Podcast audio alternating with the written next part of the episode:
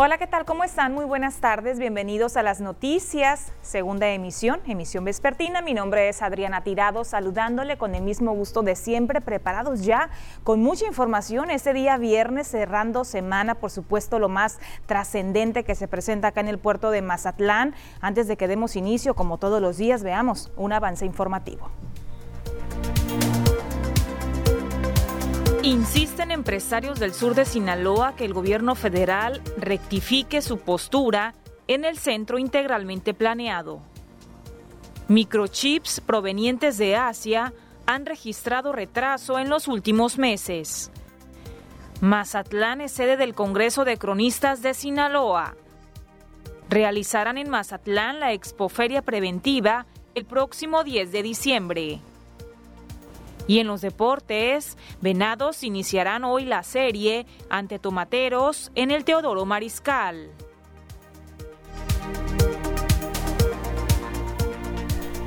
Comenzamos con la información de este viernes 3, 3 de diciembre. Esta mañana el puerto de Mazatlán fue sede de un foro, el foro al que denominaron de seguridad hídrica donde se reunieron instancias de los tres niveles de gobierno, también instituciones de la sociedad civil, en coordinación con la Asociación Civil, con Selva Costas y comunidades.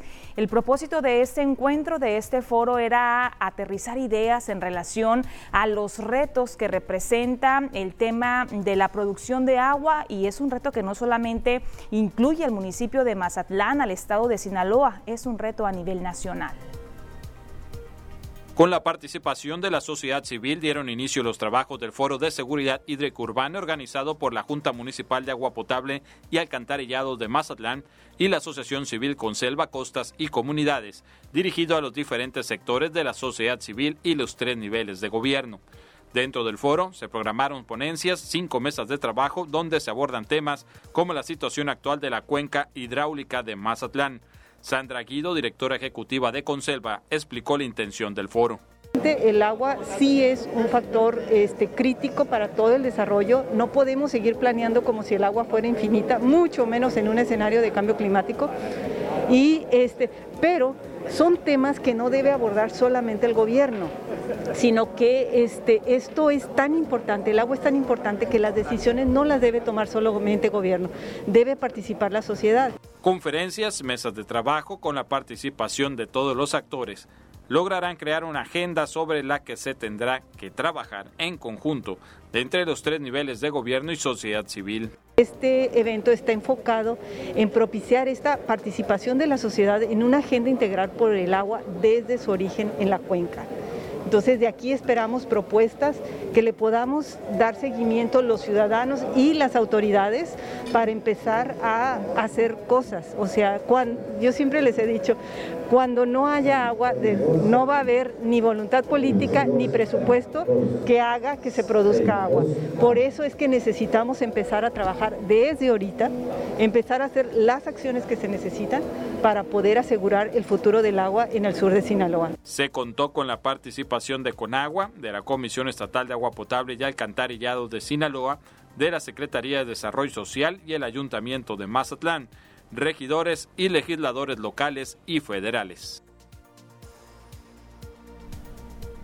Y desde luego que en este foro también estuvo presente el gerente general de Jumapam, Osvaldo López Angulo, quien habló del tema dice que están buscando los mecanismos para lograr que el agua que actualmente está llegando a los hogares mazatlecos, también en la zona turística, pues ya no salga del color tan eh, café, tan oscuro, tan chocolatoso que está saliendo, que aunque sabemos que no cumple con los estándares en imagen, él afirma que sí cumple los estándares de salud.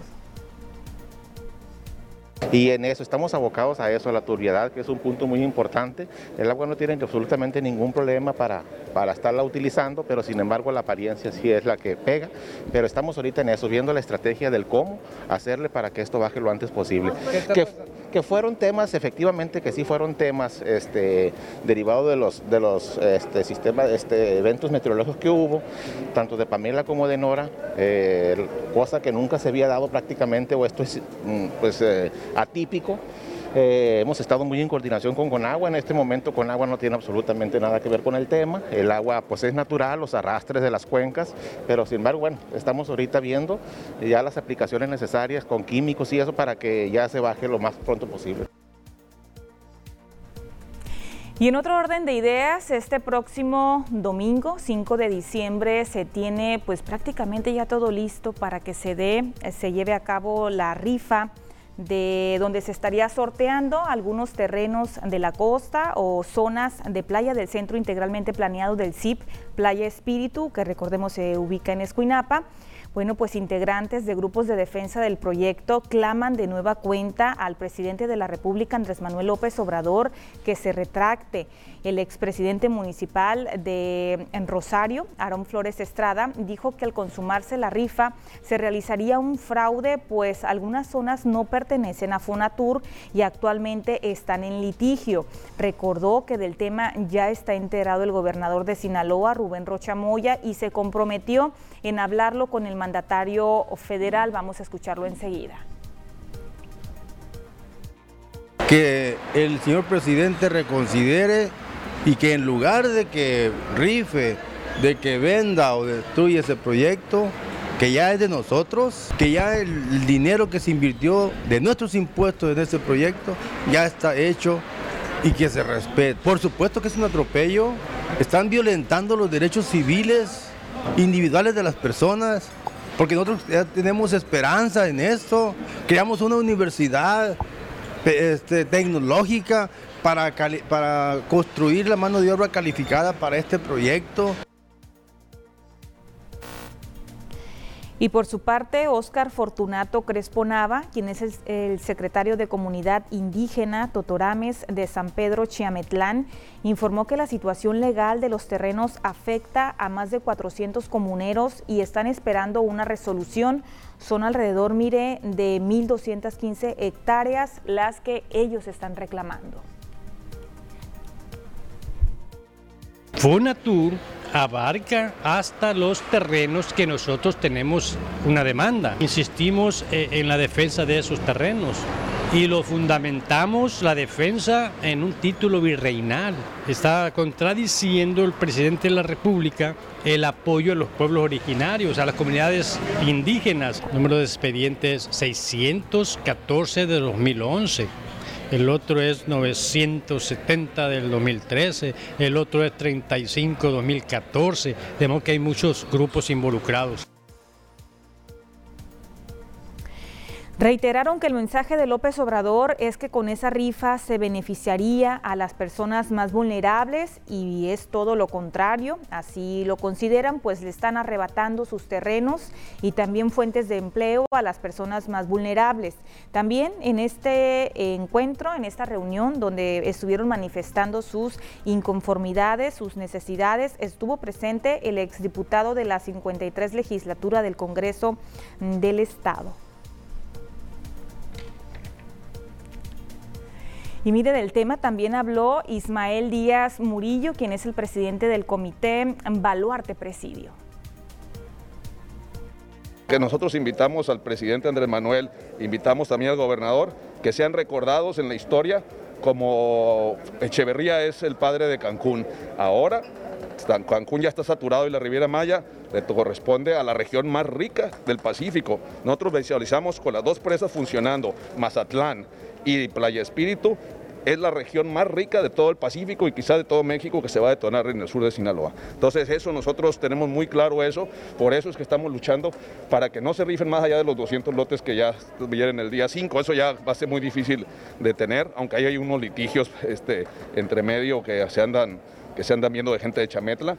Sin embargo, queremos que el resto de la, del proyecto de Playa Espíritu pues no, no, se, no se rife precisamente para que le, le dé una un, real cambio a la vida de las familias del sur de Sinaloa. Tenemos que hacer la primera pausa comercial, continuamos enseguida con más.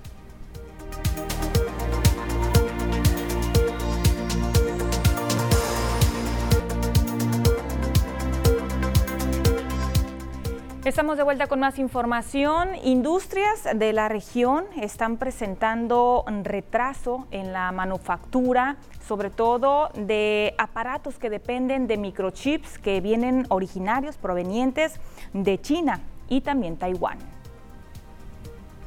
En el mundo existe una crisis que ha sido creada por la falta de exportación de microchips por parte de China y Taiwán que es de donde proviene este tipo de componentes electrónicos que dan funcionamiento a múltiples sectores.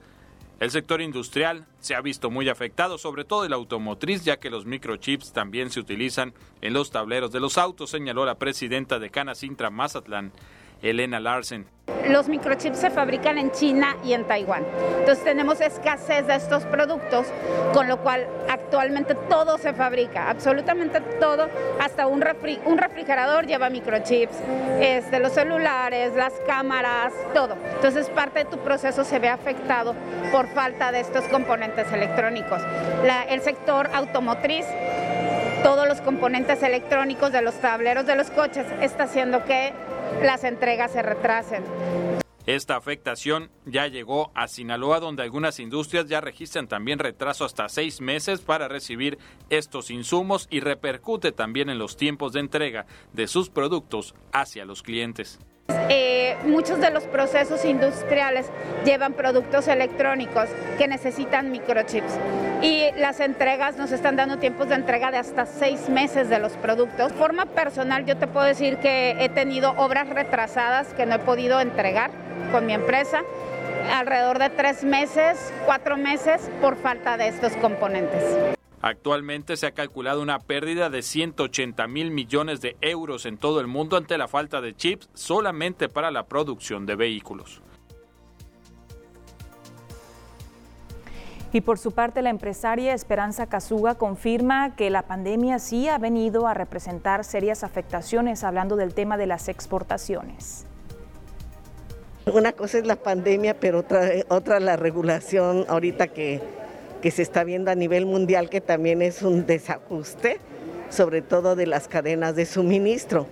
Ah, los contenedores no consigues para, para el traslado de mercancías, aeropuertos cerrados, luego este, medidas de cada país, no todos los países este, ponen las mismas medidas, ¿no?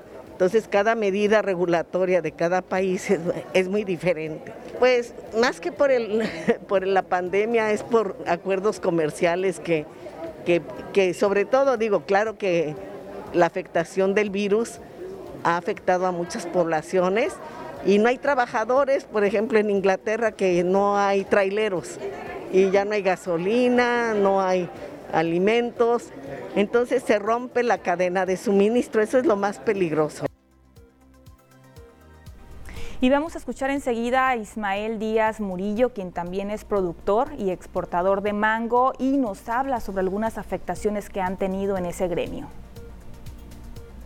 El año pasado afectó muchísimo los fletes anduvieron a un 50% más arriba, principalmente en Estados Unidos, y eso vino a dar un retorno menor a la frontera y al, y al exportador. Fue un año complicado. ¿Actualmente cómo está la situación? Sigue igual, sigue igual, pero por lo menos ya sabemos los niveles de fletes que va a haber este año y hay que planear de acorde a eso, ¿no? Porque el año pasado se planearon todas las, las ventas y los contratos con otro nivel de fletes y resulta que a media temporada se fueron casi al doble los, los fletes en Estados Unidos Y eso le pegó fuerte a la industria. El volumen que se exportó llegaron, normalmente México anda alrededor de los 80 millones, este año fueron como 4 millones menos. Y en otros temas, el día de ayer por la tarde, Grupo Panamá inauguró aquí en el puerto de Mazatlán su sucursal número 50. La sucursal número 50 de Grupo Panamá fue inaugurada en Mazatlán. Se trata de la pastelería y panadería ubicada en la avenida Múnich número 2005 entre Jacarandas y Siqueiros del fraccionamiento Las Mañanitas. Luis Osuna Vidaurri, director del Grupo Panamá, reconoció que fue un año difícil con altas y bajas por la pandemia, pero señaló que Mazatlán está creciendo rápido y ellos pretenden llegar a cada rincón del puerto con los productos Panamá. Mazatlán está creciendo fenomenalmente en lo económico, en, también en vivienda, en, Y entonces, pues hay que dar estos servicios y llevar los servicios de Panamá pues a todos los rincones de Mazatlán, a final de cuentas, ¿no? Mazatlán no va a parar, es lo que estamos viendo. Mazatlán va en una, en una este, ruta de éxito, pues, ¿no? Entonces hay que entre todos, obviamente, cuidar este crecimiento también del puerto y, contribuir y generar empleos y a que a todo el mundo le vaya bien, hombre. Osuna Vidaurri dijo que pese a las dificultades han logrado mantener la plantilla de colaboradores que ya supera los 4.000. Además, gracias al trabajo en equipo y al público que los prefiere, es que es posible inaugurar esta y otras sucursales. Adelantó que el próximo año se contempla la apertura de un nuevo restaurante en la zona de la Marina Mazatlán. Pues entre todos los colaboradores de Grupo Panamá siempre estamos eh, en movimiento, estamos con mucha creatividad, con muchas ganas y no paramos, ¿no? Ahorita este, este mes es la tercera tienda que abrimos, abrimos dos en Culiacán, o ayer abrimos otra y cerramos el año con esta. Y el próximo año vienen, vienen, este, vienen varios, este, viene un restaurante para, para, para Mazatlán y yo creo que vamos a unos tres o cuatro puntos de venta más, ¿no? Entonces vamos a seguir creciendo.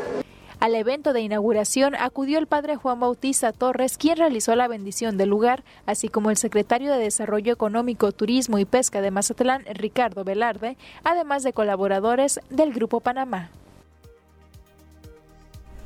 Continuando con más información, el Sistema Municipal de Protección Civil estará realizando lo que es la, este próximo 10 de diciembre a las 16 horas, a partir de esa hora y hasta las 18.30, la expoferia preventiva y si yo fuera rescatista. Ese es el título de esta feria.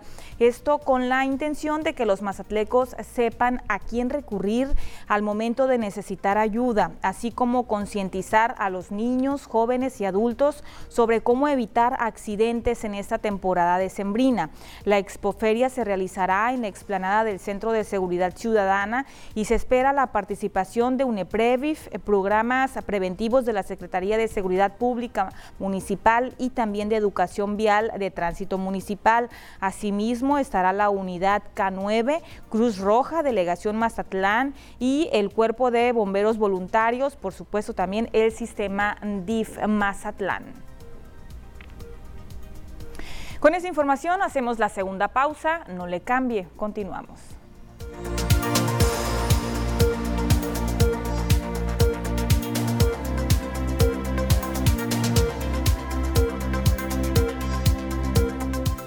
Estamos de regreso con más noticias. Vamos a informarnos sobre las condiciones, el reporte del clima para este día viernes, también para el fin de semana.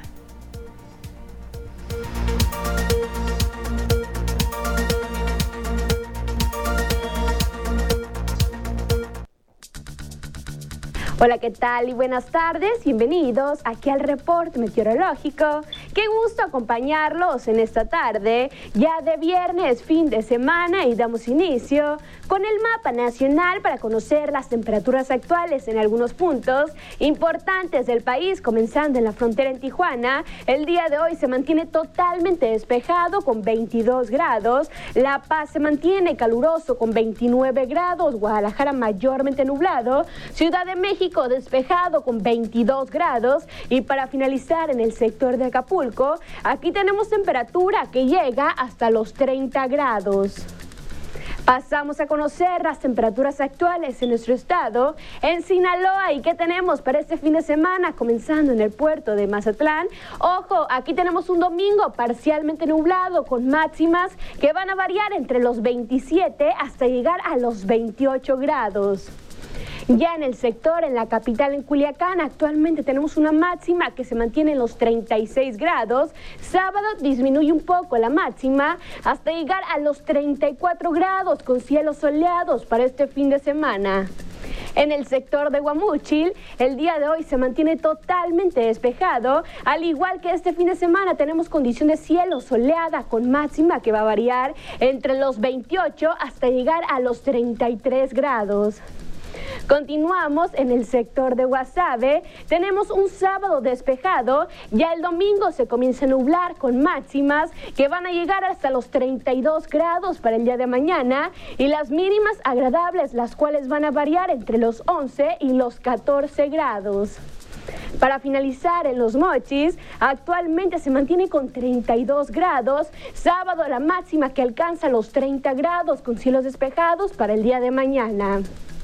Respecto a la fase lunar, mantenemos aún el cuarto menguante, la salida de la luna a las 7 horas con 4 minutos, la puesta de la luna a las 17 horas con 53 minutos, la salida del sol a las 6 de la mañana con 39 minutos y para finalizar la puesta del sol a las 17 horas con 20 minutos. Hasta aquí el reporte meteorológico. Espero que tengan una excelente tarde.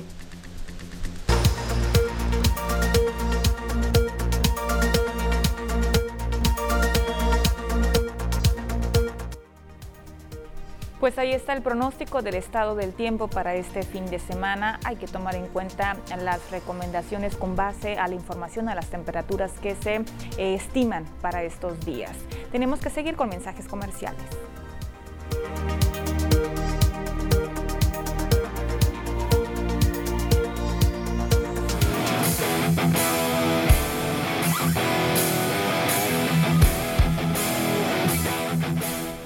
Gracias por continuar con nosotros en las noticias. Seguimos con la sección deportiva. Ernesto Vázquez, listo como siempre con mucha información.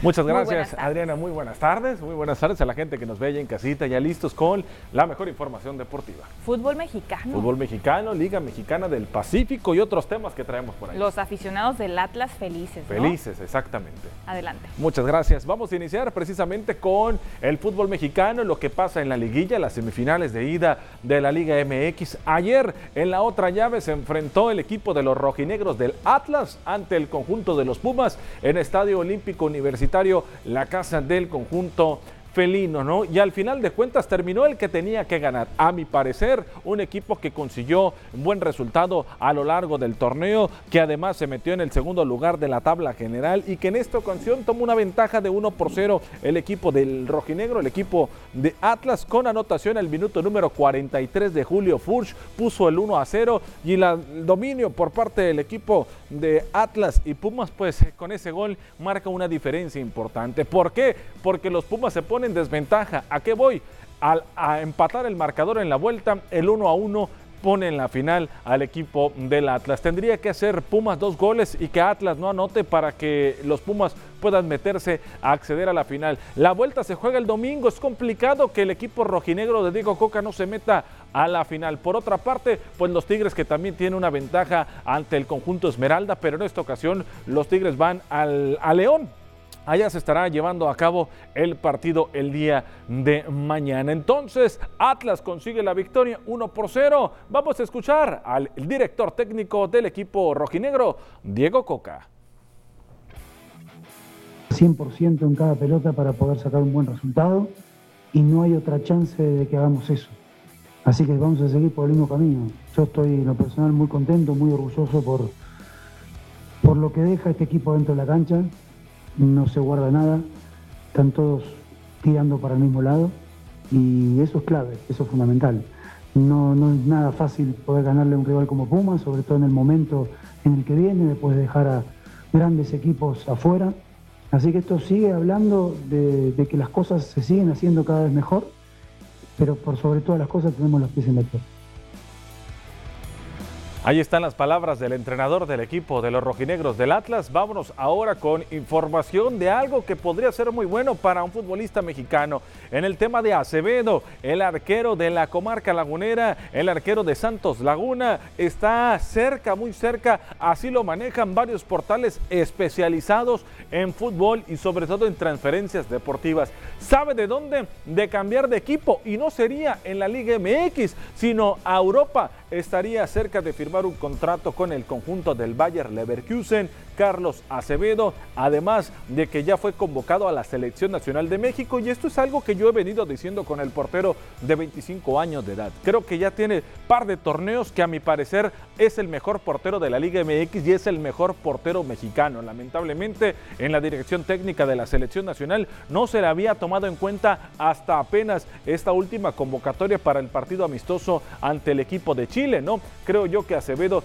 tendría ganado esa chance de viajar al viejo continente y sobre todo con un equipo donde ya han jugado algunos mexicanos en lo que viene a ser eh, esto. En el caso de Javier Hernández y el mediocampista Andrés Guardado ya han vestido la camiseta del Bayer Leverkusen. Vamos a ver si Carlos Acevedo sería una estupenda noticia, se pudiera ir al viejo continente en la portería. Vámonos con más, pero ahora del béisbol de la Liga Mexicana del Pacífico, lo que pasó el día de ayer con los Venados de Mazatlán, mal y de mal a los Venados, porque es una serie, era una serie importante ganarle a los algodoneros de Guasave, hoy recibes a los tomateros, ahorita platicamos de eso, pero ayer Mazatlán cae cinco carreras a tres ante el equipo de los algodoneros, resultado que termina y que deja ir Mazatlán la serie, la gana el conjunto de Guasave, además es la primera serie que pierde Mazatlán en esta segunda vuelta jugando en casa el conjunto de los Venados. Arrancó bien el partido, incluso con buen ritmo, se volvió a alentar, pero al final de cuentas Algodoneros respondió con bateo y con buen picheo para sacarle la victoria al equipo de los Venados de Mazatlán que se mantienen en zona de eliminación en el standing de puntos, ¿no? Con estas dos derrotas que han sufrido, si ahorita terminara la Liga Mexicana del Pacífico, Cañeros de los Mochis y Venados de Mazatlán serían los eliminados. Ahora sí, vámonos con más, porque los tomateros de Culiacán, que por cierto los tomateros eh, será el próximo rival a partir del día de hoy de los venados en el Teodoro Mariscal, el día de ayer recibieron el anillo de campeones que los acredita como bicampeones de la Liga Mexicana del Pacífico ya que la edición pasada del, circuito del béisbol mexicano pues obtuvieron el campeonato. Eso fue en enero y apenas en diciembre les entregaron los anillos de campeones al equipo de los Tomateros de Culiacán que ya se encuentran en el puerto de Mazatlán para encarar su serie ante el equipo de los Venados de Mazatlán. Eh, la guerra civil, el enfrentamiento deportivo eh, más importante para Venados es contra Tomateros y por eso va a ser importante sacarle la victoria. Viene motivado el equipo de Culiacán viene de ganarle la serie al conjunto de los Charros de Jalisco, así que vamos a ver si Venados logra hacer lo justo y lo propio para sacar ese resultado. Vámonos con más porque ¿Qué más se dio en la LMP el día de ayer? Estos resultados, resultados que ayudan y no al equipo de los Venados de Mazatlán. ¿Le conviene que pierda Sultanes? Sí, pero tiene que ganar Venados también. Ayer ganaron los Yaquis, rescataron el de la honra, cinco carreras a uno al conjunto de los Sultanes. Los Tomateros ganaron la serie con esta victoria, tres carreras por dos ante el equipo de los Charros de Jalisco. Un juego que hasta la séptima entrada iba 0 por 0. En la octava empezaron a caer las carreras. Y los Cañeros de los Mochis es el único equipo que ha llevado la misma línea, derrota tras derrota, derrota tras derrota durante toda la temporada. Victoria de los Mayos de Navajoa 6 por 2, Cañeros ganaba el partido 2 por 0 y los Mayos hicieron lo que quisieron con el equipo de los Mochis. La derrota de los Venados de Mazatlán, el triunfo de los Naranjeros de Hermosillo 4 por 2 ante los Águilas de Mexicali. Insisto, este resultado con la derrota de Mexicali le conviene a Mazatlán, pero Mazatlán tiene que ganar también, ¿no? Y no hizo la chamba este fin de semana.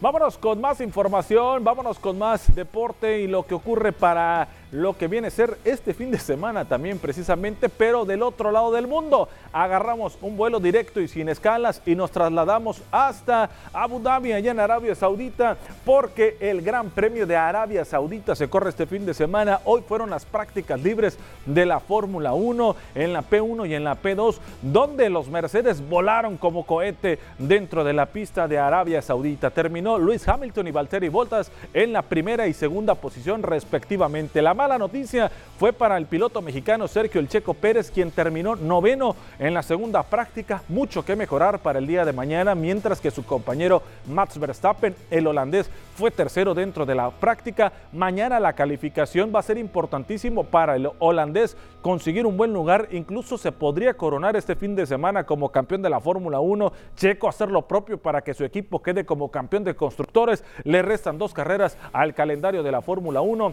este fin de semana en Arabia Saudita y el próximo en Abu Dhabi. Con eso cierra la temporada de la Fórmula 1. Ahí está la información deportiva, lo más relevante hasta el momento en este espacio de las noticias que tenemos con el fin de semana, con toda la información. Adriana Tirado. Le vaya bien a Venados de Mazatlán, ¿no? Contra, Tomateros. Sí, sí, muy complicado, pero eh, tiene, hoy va Mitch Levy por parte del equipo de Mazatlán. Vamos a ver si logran sacar victorias, sobre todo aprovechar que juegan en casa. Pues sí, ojalá y así sea. Urge. Así es. Gracias Ernesto Vázquez por la información del ámbito de los deportes. Vamos a continuar nosotros con una breve pausa comercial.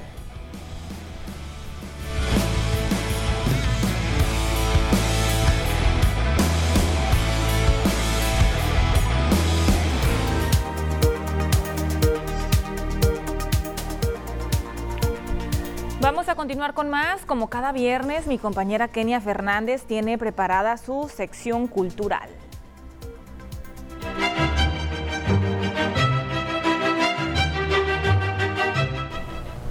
Adriana, muy buenas tardes. Vamos a iniciar con la información de esta semana y es que en el Museo de Arte de Mazatlán ya se dieron a conocer las próximas actividades que se estarán realizando y también se presentó al nuevo director de dicho museo.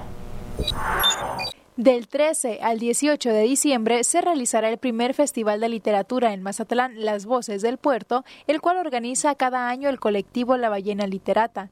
La programación incluye a más de 50 artistas, la gran mayoría escritores, y busca integrar a la comunidad literaria de Mazatlán en un intercambio cultural con otras entidades.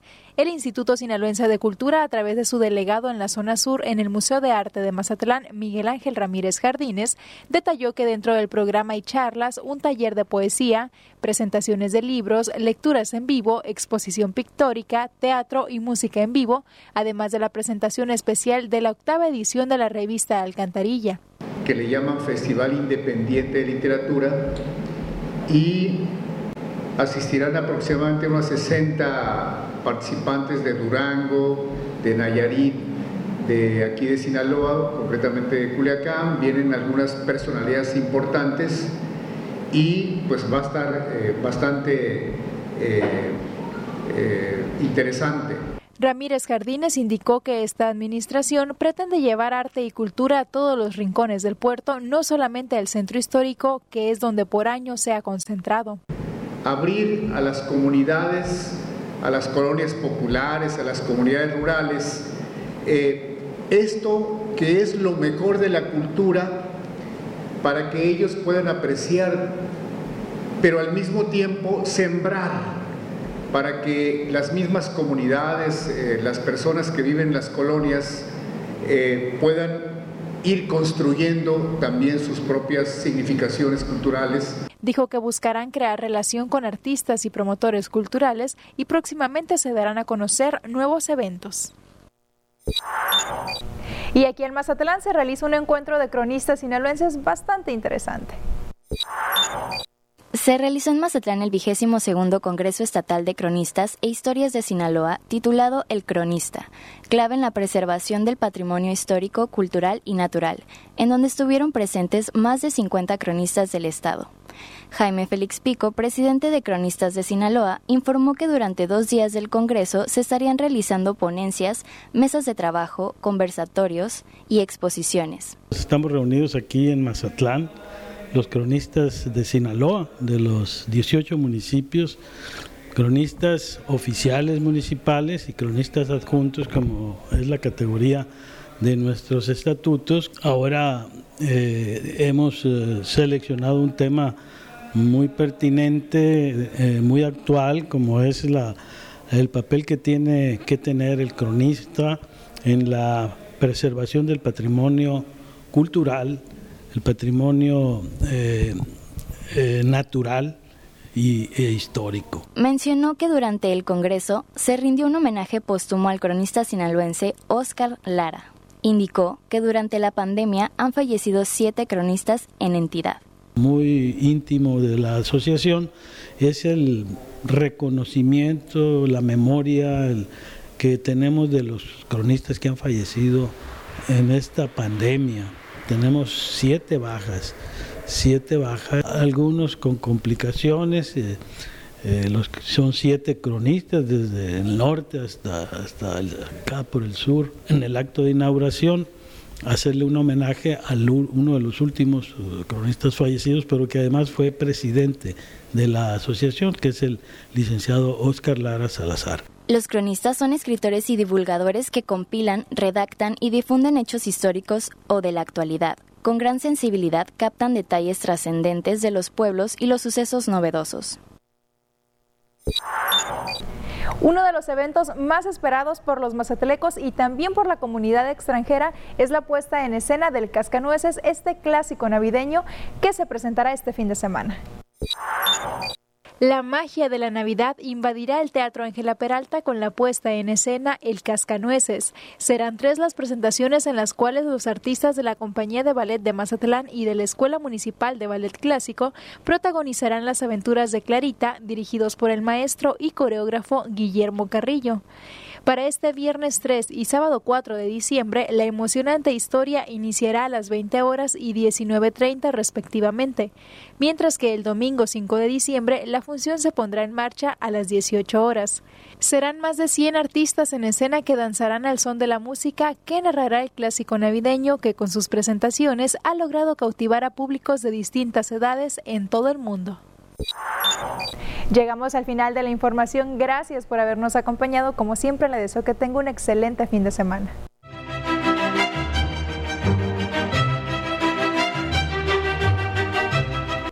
Luego de la información cultural, seguimos con pausa comercial.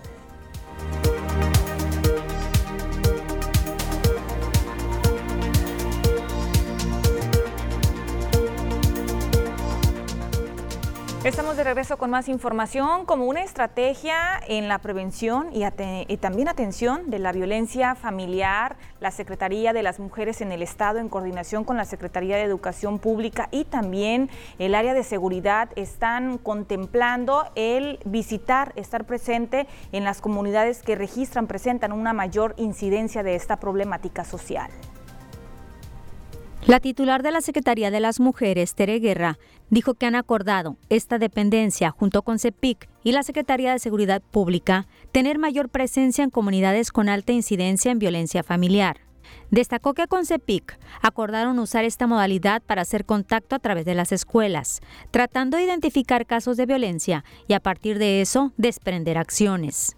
Señaló que buscan instalar módulos de atención permanente y también establecer unidades de traslado para aquellas mujeres que requieran recibir terapia y no tengan en qué moverse. Guerra Ochoa habló de la propuesta de presupuesto para el 2022 a la Secretaría de las Mujeres, que es más de 70 millones de pesos. Dijo que no hay recursos que alcancen. Y además estamos buscando bajar recursos federales, porque con los estatales no alcanza. Los recursos federales van a venir a fortalecer los programas de atención, de prevención de violencia contra mujeres. La titular de la Secretaría de las Mujeres, Tere Guerra, dijo que también están analizando la posibilidad de instalar albergues para mujeres agredidas. Estamos trabajando con CONAVIM para restaurar, para este, fortalecer estas respuestas que requieren. Hay muchas mujeres incluso que nos pueden llegar a deshoras y lo que quieren es dónde van a refugiarse. Una cosa es albergue, otra cosa es refugio. Estamos trabajando en las dos vertientes. Y mientras tanto, también la Secretaría de Educación Pública en Sinaloa está tratando de motivar a los directivos, padres y madres de familia y también a los propios estudiantes para que regresen de manera presencial, hablando de las escuelas que sí cuentan con las condiciones para realizarlo. La CEPIC ha detectado que hay escuelas que no tienen problemas en su infraestructura y tienen condiciones para regresar a clases presenciales, por lo que se está motivando a directores, a docentes y a padres de familia a que se animen a regresar a los planteles. Graciela Domínguez, titular de CEPIC, dijo que el diagnóstico por el momento es que 500 escuelas de nivel básico que requieren algún apoyo en infraestructura o servicio puedan atenderlas de manera inmediata para que regresen a clases presenciales. Señaló que hay escuelas como una en Mazatlán que encontraron que el turno matutino no tiene clases presenciales, pero el vespertino sí, y esto se debe a que hay grupos completos de niños con extrema pobreza y no cuentan con tecnología. Entonces vivimos situaciones muy complicadas que por eso sí es necesario generar las condiciones para que regresen a clases presenciales porque no todos cuentan con las condiciones de tener un dispositivo electrónico para mantenerse en clases virtuales. La titular de CEPIC dijo que ante la posibilidad de una cuarta ola de COVID estarán atentos a lo que la Secretaría de Salud y autoridades federales determinen para definir si se vuelve al confinamiento y por lo tanto a clases solamente virtuales. La pandemia nos va marcando no solamente en el ámbito educativo, sino en todos los quehaceres de nuestra vida, cómo nos vamos a seguir moviendo. Si las autoridades sanitarias alertan de un riesgo, por supuesto que nosotros como autoridades educativas estaremos atentos para que tomemos las medidas pertinentes y si es no regresar a, clases, de nuevo regresar al confinamiento total, lo haremos. Vamos a continuar con temas de salud. Fue el subsecretario de Prevención y Promoción de la Salud, me refiero a Hugo López Gatel, quien anunció desde su cuenta de Twitter esta mañana que ha sido confirmado el primer caso positivo de la variante Omicron en México. Se trata de una persona de 51 años proveniente de Sudáfrica, tiene enfermedad leve y voluntariamente se internó en un hospital privado en la Ciudad de México para evitar contagiar. Su pronóstico de recuperación es favorable. López Gatel publicó que desde el 26 de noviembre se estableció un protocolo de vigilancia virológica para identificar tempranamente casos de COVID-19 en personas que llegan de cualquier país. Recalcó que cerrar fronteras y bloquear personas o bienes no son medidas útiles para contener las variantes. En un tercer Twitter, tweet, el funcionario refiere que la vacunación sigue siendo fundamental para reducir los riesgos de hospitalización y muerte.